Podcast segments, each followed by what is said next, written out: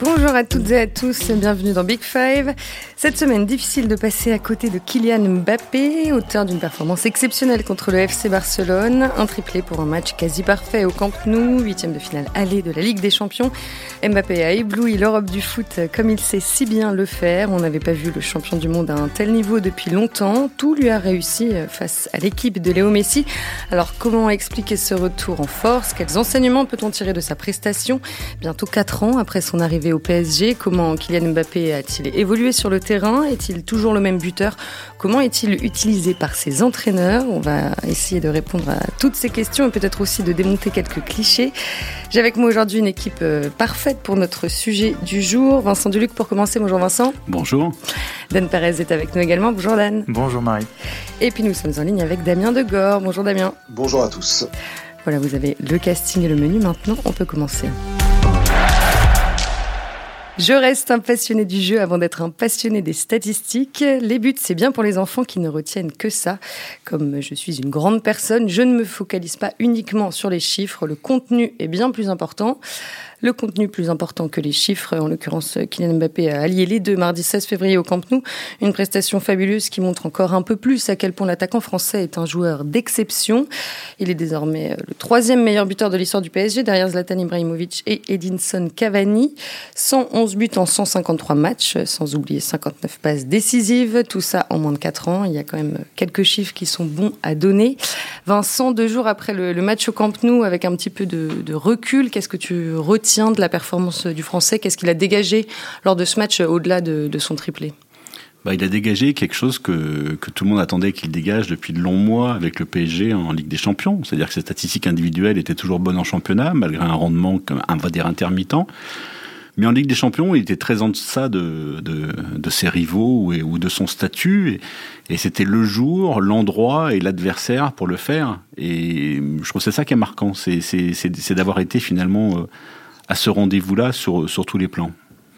Il y, y, a deux aspects chez les très grands joueurs. Il y a la régularité, tu vois, celle qu'on constate euh, en fin de saison avec les chiffres, les records. Et il y a aussi les moments marquants, les, pics, celles qui, les moments qui restent dans, dans, les mémoires, les, moments importants. Et il y a souvent ça chez les très grands joueurs, il y a, y a, ces deux parties-là. Et, euh, et, sur la régularité, les records de fin de saison, enfin le cumul, Mbappé était, euh, était au rendez-vous euh, chaque saison. Et effectivement, il lui manquait peut-être la deuxième partie ces derniers temps. comme il y a eu le match contre l'Argentine, il y aura son triplé sur sur la pelouse du Barça. Damien, pour toi, euh, quelle est la, la, la, la qualité, l'atout dont il s'est le, le, le, plus servi euh, contre Barcelone? Ah bah, ça me paraît assez évident, ça me semble être euh, sa vitesse et, et, les espaces que la défense barcelonaise lui a offert. Quand on joue face à Kylian Mbappé, on peut pas forcément se permettre de laisser autant d'espace que ça. Pour le coup, il a été, il a été clinique dans, dans tout ce qu'il a fait. C'était un match pour lui d'une certaine manière, je pense, parce que euh, on voyait bien depuis quelque temps que le Barça était une équipe qui euh, euh, se cherchait, semblait s'être un peu plus trouvée depuis le début de l'année 2021, mais mais elle n'avait pas forcément trouvé un équilibre défensif. Et s'il y a bien quelqu'un qui a remis le doute dans, dans, dans, cette défense, et même un peu plus que ça, c'est Mbappé. La première occasion du match avec cette ouverture de Verratti pour Mbappé m'a tout de suite fait penser que ça pouvait vraiment être son match. Euh, juste pour compléter euh, ce que dit Damien, euh, effectivement, ça a été assez flagrant mardi soir, sa, manière de, sanctionner les espaces laissés par le Barça. Mais là où je l'ai trouvé aussi très intéressant, euh, c'est euh, comment dire sa justesse dans le, jeu, dans le fait de faire progresser aussi balle au pied euh, le, jeu de son équipe, d'être trouvé parfois un peu plus à l'intérieur du jeu, de réussir ses contrôles, de réussir 9 dribbles sur 10, de, faire quelques échanges et d'être et d'être bon à la finition. je lisais dans le journal le lendemain, dans le journal de l'équipe, Michael Madar, donc l'ancien attaquant du PSG, qui disait ah il a pas fait, qui, se félicitait du fait qu'il n'avait pas fait du Neymar. Et, je trouve que c'est partiellement incorrect parce que parce qu'il a fait du Mbappé, ça c'est sûr, mais il a aussi reçu euh, le ballon un peu plus à l'intérieur du jeu, parfois euh, donné des passes. Il aurait presque pu faire un triplé de passes décisives euh, si on si on si on reprend le, match. Et, euh, et, je trouve qu'il a vraiment offert une prestation complète, c'est-à-dire pas seulement dans l'exploitation des espaces. Tu parles je, de... pense que quand, je pense que quand Madar dit ça, Dan, euh, il dit ça plus au sens, il n'a pas voulu faire euh, des, passements de jambes superflus. Ah, il a fait 10 dribbles quand même, il a rien à réussi oui, mais, 9. mais, c'est parce qu'il les a réussis peut-être qu'on on, on, fait moins attention à ça. Les dribbles qu'il a fait, il les a, il les a fait en vie, il les, il, les, a exécutés de façon très rapide, il les a, il les, a passés en vitesse, à l'image de son enchaînement sur le sur le sur l'égalisation.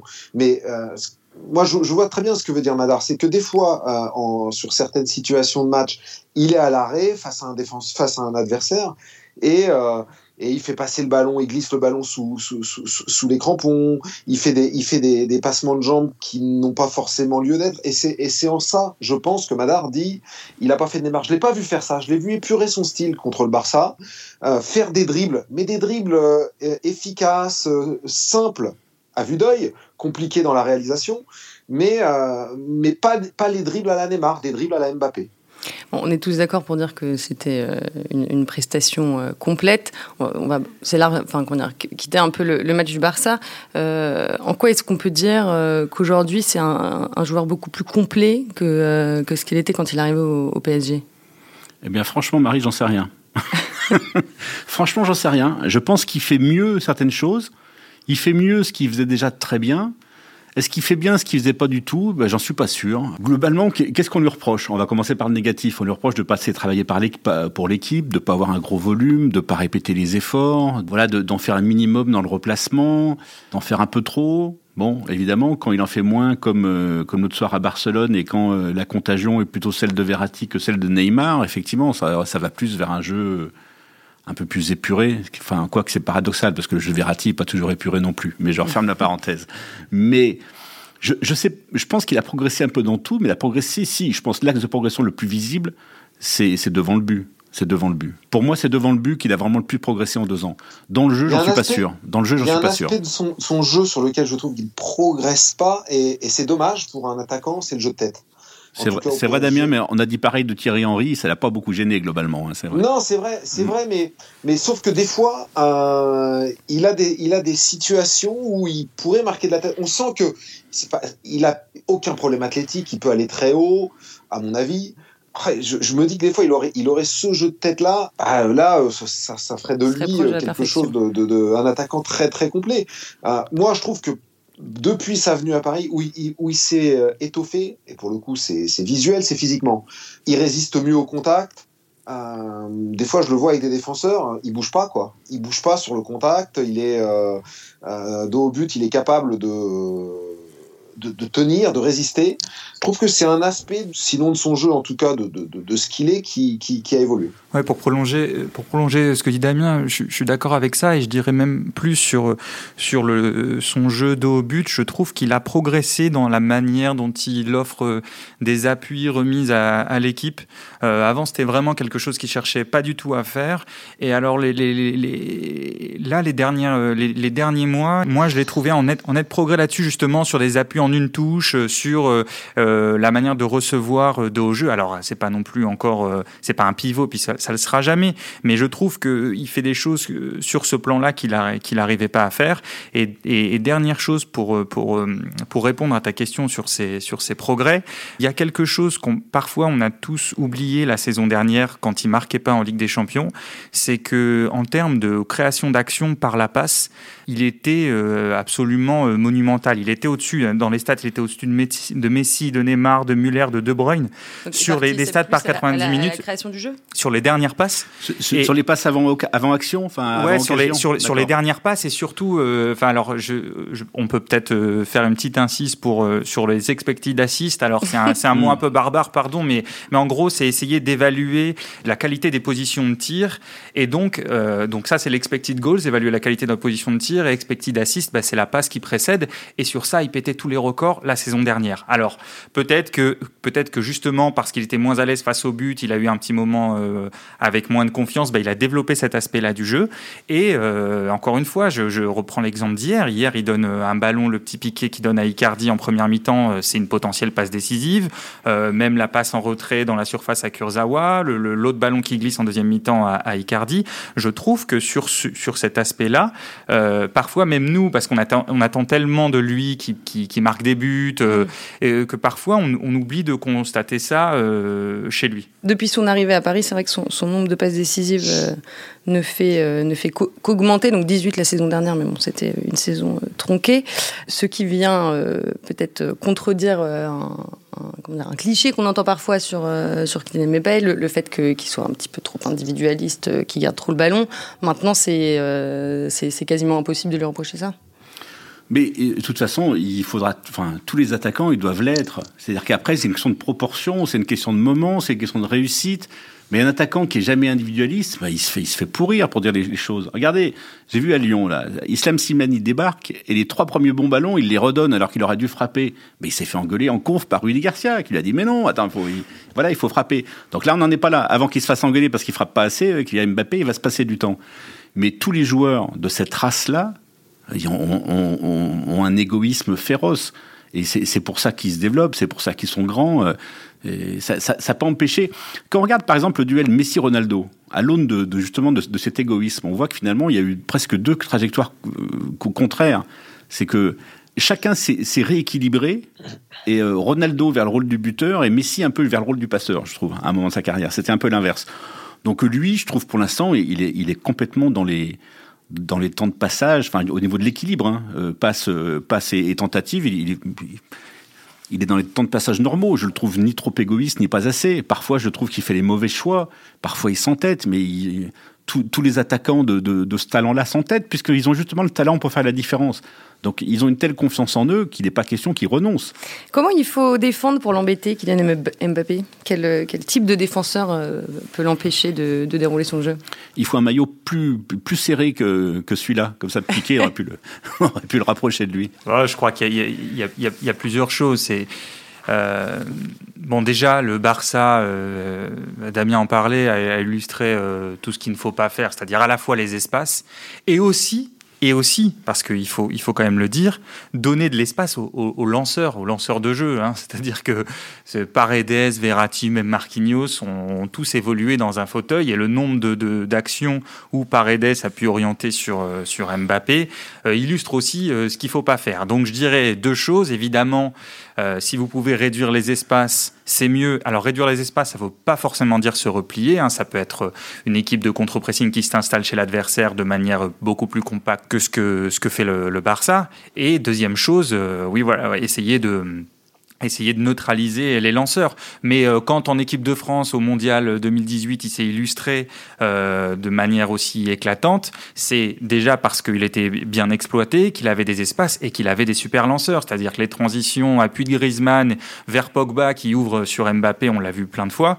Et si vous coupez pas à la source, forcément, oui, vous avez, euh, vous avez des problèmes. Après, individuellement, Mbappé, il aime encore se détacher de son défenseur pour faire en sorte que son duel ne se joue euh, que euh, sur la vitesse, notamment sur les appels. Hein, je, parle sur les appels sans ballon.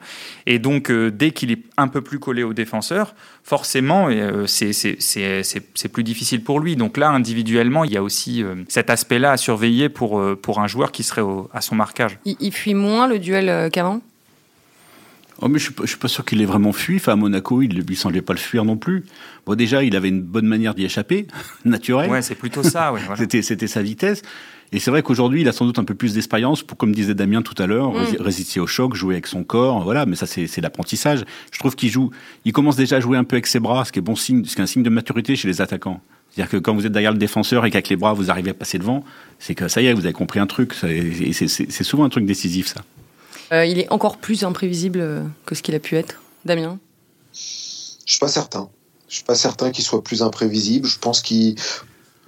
Moi, moi où j'ai encore un, un, doute sur le fait qu'il soit, et je suis sûrement minoritaire, je suis minoritaire d'ailleurs, mais, euh, mais il m'a pas, m'a pas encore fait changer d'avis là-dessus.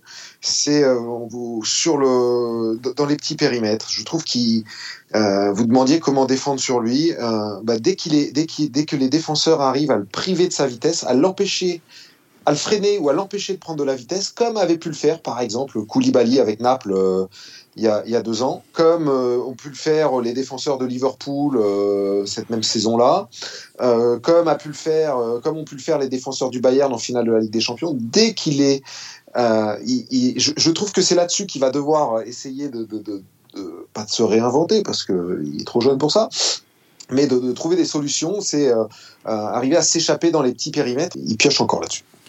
Ce qui est intéressant, me viennent en image euh, les deux actions et euh, ensuite on, continuera euh, la, discussion par rapport à ce sujet-là.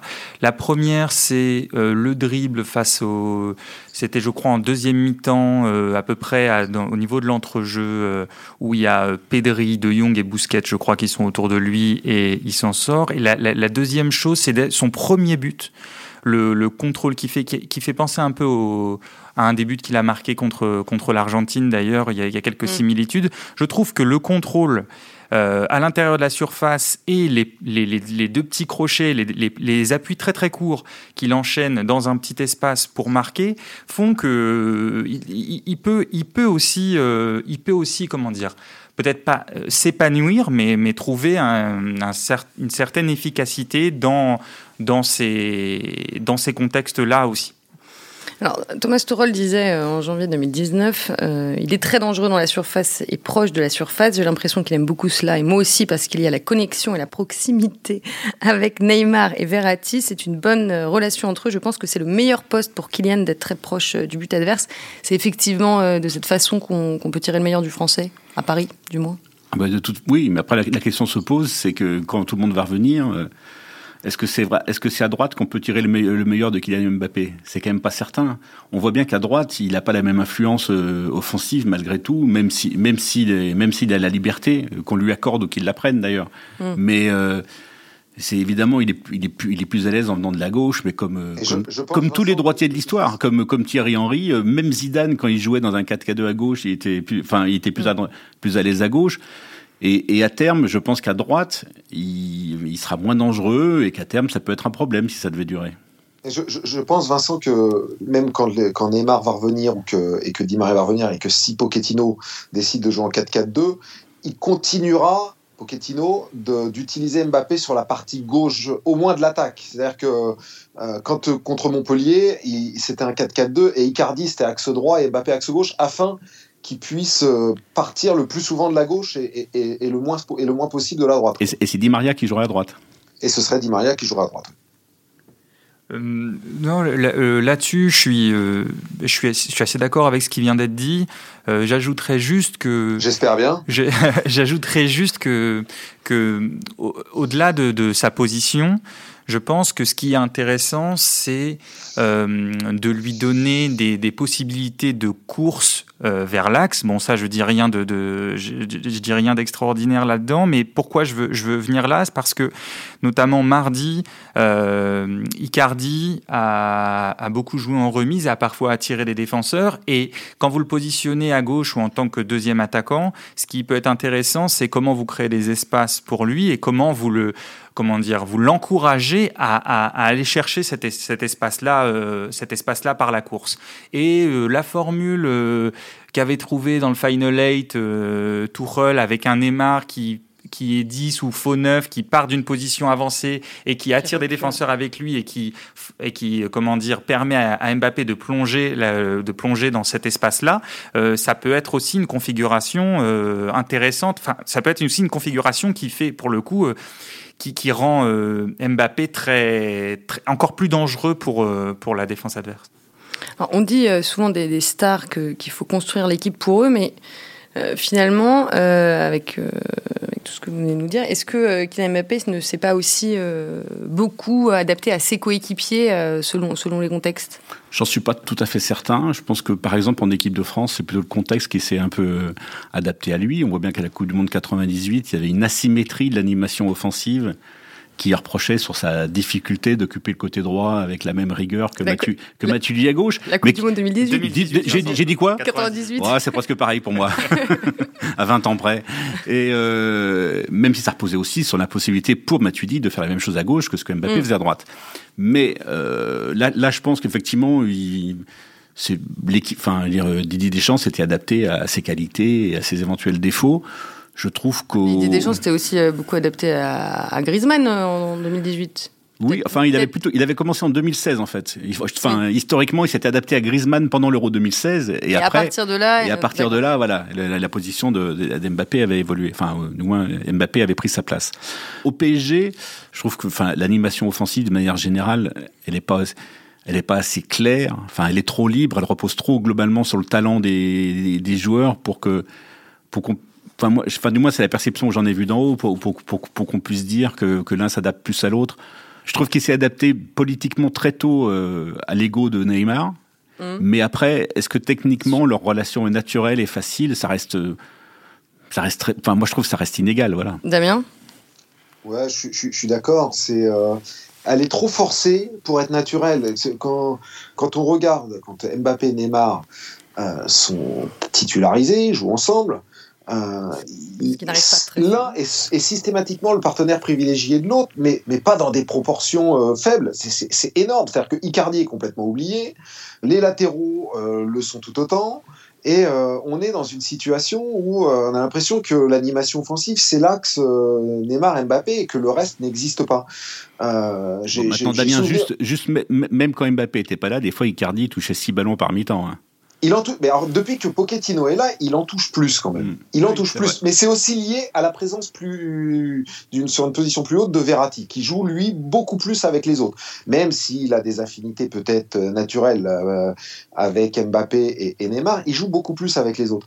Mais euh, moi, j'ai souvenir d'un match au Parc des Princes il y a, y a, pas il y a pas longtemps là en championnat où euh, on a Mbappé qui, rentre plein axe, euh, qui part de la gauche, qui rentre plein axe avec le ballon, qui est enfermé. Il y a Florenzi qui arrive sur la droite.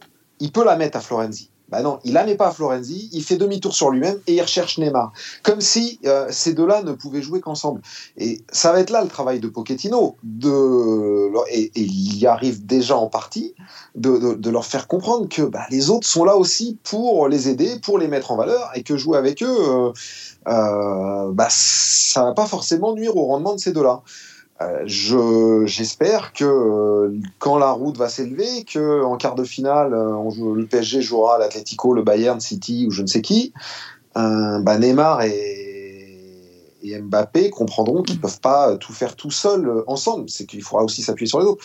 Et c'est pour ça que je pense que la présence de Verratti, euh, en espérant qu'il soit pas suspendu ou blessé, soit et sera, sera hyper, euh, hyper précieuse. Alors pour continuer dans ce sens-là, justement, euh, Vincent, aujourd'hui dans le journal, tu as écrit à propos du match contre le Barça, les choix de Pochettino et les circonstances ont esquissé l'idée que sa relation avec Marco Verratti était plus lumineuse qu'avec Neymar. tu penses que Verratti bonifie Mbappé encore plus que ne le fait Neymar? Mais Je pense qu'en tout cas, c'est plus naturel, mais c'est forcément plus naturel qu'un joueur axial, technique et un milieu de terrain euh, ait une bonne relation avec, euh, avec un joueur attaquant libre qui prend d'autant plus de place qu'il n'a pas à la partager. Euh, voilà, après, je, je, trouve que ça serait une facilité, une erreur de dire que, que, que, que Mbappé est meilleur sans Neymar, ça serait ridicule. Voilà, ça, ça, ça rime à rien, c'est pas, c'est des faux débats. Euh, le PSG sera toujours plus fort avec Mbappé et avec Neymar qu'avec mm. qu'avec un seul. Enfin, je n'envisage pas autrement. Mais ce qui est vrai, c'est que la nouvelle, et ça, c'est la signature de Pochettino. C'est la, plus importante quand même, c'est la position de, enfin, c'est l'importance de Paredes et la position de Verratti.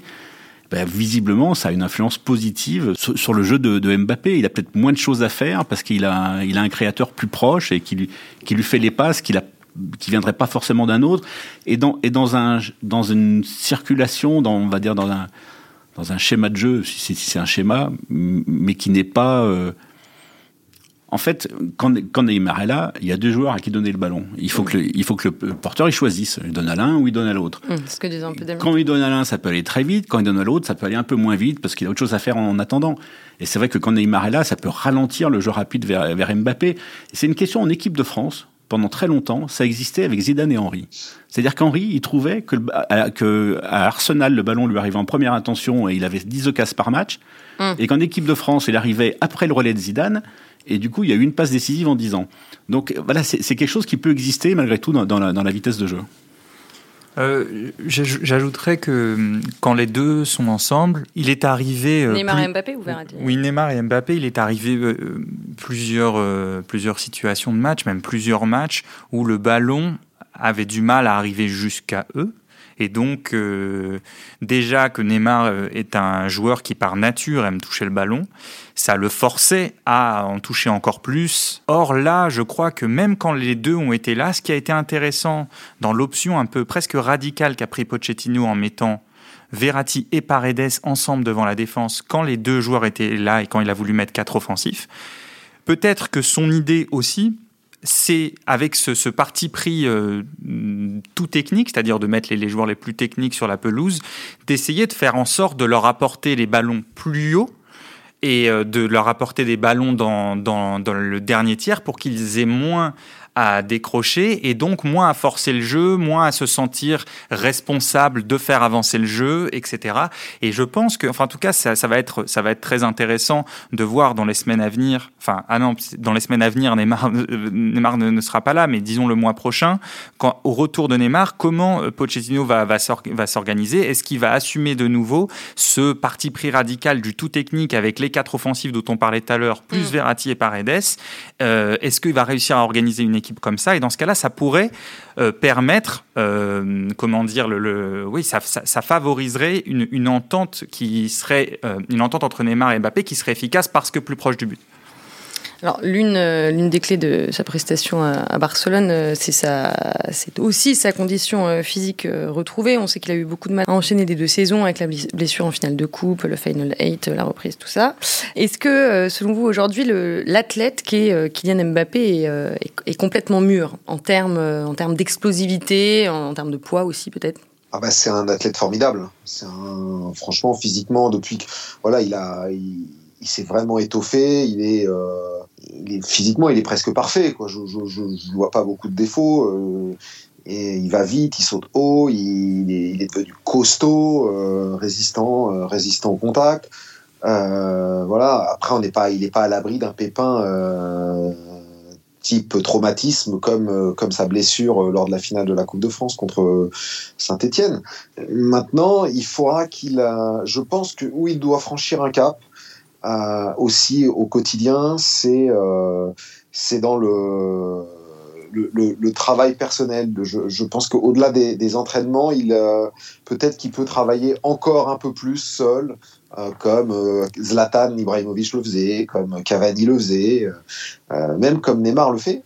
Euh, ça le préservera sans doute de, blessures musculaires, en tout cas plus que, s'il ne le fait pas. Mais ça, ça, ça va venir à force de, côtoyer des, joueurs de cette envergure. Euh, c'est une éponge, hein, Mbappé. Il prend euh, tout, ce qui se fait autour de lui, il le voit, il observe et, il retient les leçons. Donc je, pense qu'à 22 ans, il va encore mûrir là-dessus.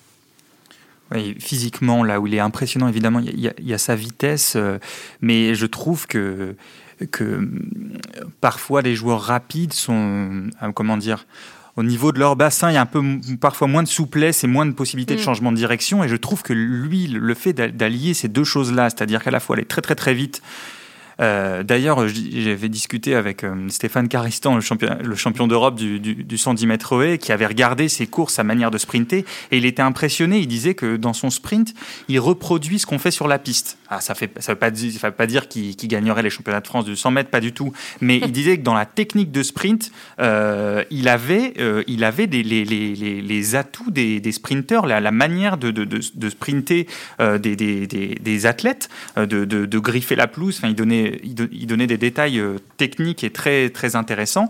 Et il, m'expliquait qu'en plus de ça, il était impressionné par justement cette souplesse de bassin qui lui permettait de changer de direction rapidement parce que ses appuis n'étaient, ses appuis sont pas lourds en fait. Et donc il y a une impression, vraiment, il a des appuis très courts et très rapides au sol. Et, l'attelage de ces, deux choses-là en font, euh, voilà, un, comment dire presque l'athlète parfait pour jouer au foot euh, d'une certaine manière, en plus de ses qualités physiques qui se sont étoffées euh, en termes de résistance.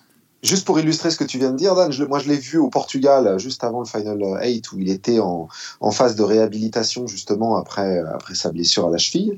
Euh, et je l'ai vu enchaîner sous l'observation du docteur du Paris Saint-Germain et, et d'un préparateur physique. Je l'ai vu enchaîner des sprints courts sur 30 mètres, 40 mètres. Et effectivement, euh, tu parlais de cette, euh, cette impression de griffer le sol. En l'occurrence, il, griffait la pelouse. Euh, c'était impressionnant. Il y avait l'entraînement de foot et puis il y avait les, sprints de, Mbappé à côté. Et euh, on savait plus où, donner de la tête parce que c'était vraiment impressionnant. On avait l'impression d'être un petit meeting d'athlètes. C'est ce que disent les entraîneurs d'athlètes. Il, y a il y a ceux qui ont du pied et ceux qui n'ont pas de pied. Et ceux qui ont du pied, ça, ça s'explique pas. Ils volent. C'est comme, c'est comme si, euh, s'ils étaient en trimaran et que les autres ils étaient en. voilà, qui volaient sur l'eau avec leur foil. Non, avec le foil, les autres en optimiste, quoi. Voilà. ce sera le, mot de la fin, on va s'arrêter là. Ah, ça valait le coup que ce soit le mot de la fin. Exactement. J'attendais une magnifique formule. Vincent, tu me l'as offert. Est-ce que, je peux rajouter un dernier, une dernière ah, petite chose, un truc dont on n'a pas parlé Pardon, Marie, je me permets. Non, un dernier truc, oui, mais parfois, parfois, il a une tendance à s'impatienter et à être hors jeu un peu trop facilement quand il est près de la ligne et quand il part d'une position un peu plus statique. Euh, voilà. C'est pas de sa faute si les autres voient trop lentement par rapport à sa non, vitesse. Mais justement, justement, là je parlais pas tant des appels que des moments plutôt où il est dans la surface et qu'il est en position plus statique. Il a tendance à vouloir prendre un, temps d'avance. Euh, voilà, je voulais juste parler de ça. Désolé. Finalement, c'était moins bien que le foil et les bandes des globes. Hein, c'était moins poétique. bon, le prochain match du PSG de Kylian Mbappé, c'est euh, le dimanche 21 février contre Monaco. Jolie, euh, jolie affiche en perspective. Et le retour au parc contre le Barça, c'est dans longtemps. C'est le mercredi 10 mars. Euh, merci à tous les trois, Vincent Duluc, Dan Pérez et Damien Degore. Merci aussi à Antoine Bourlon qui m'a particulièrement épaulé cette semaine. vous êtes de plus en plus nombreux à écouter Big Five chaque semaine et ça nous fait super plaisir. Continuez à vous abonner, à partager et à commenter. À la semaine prochaine.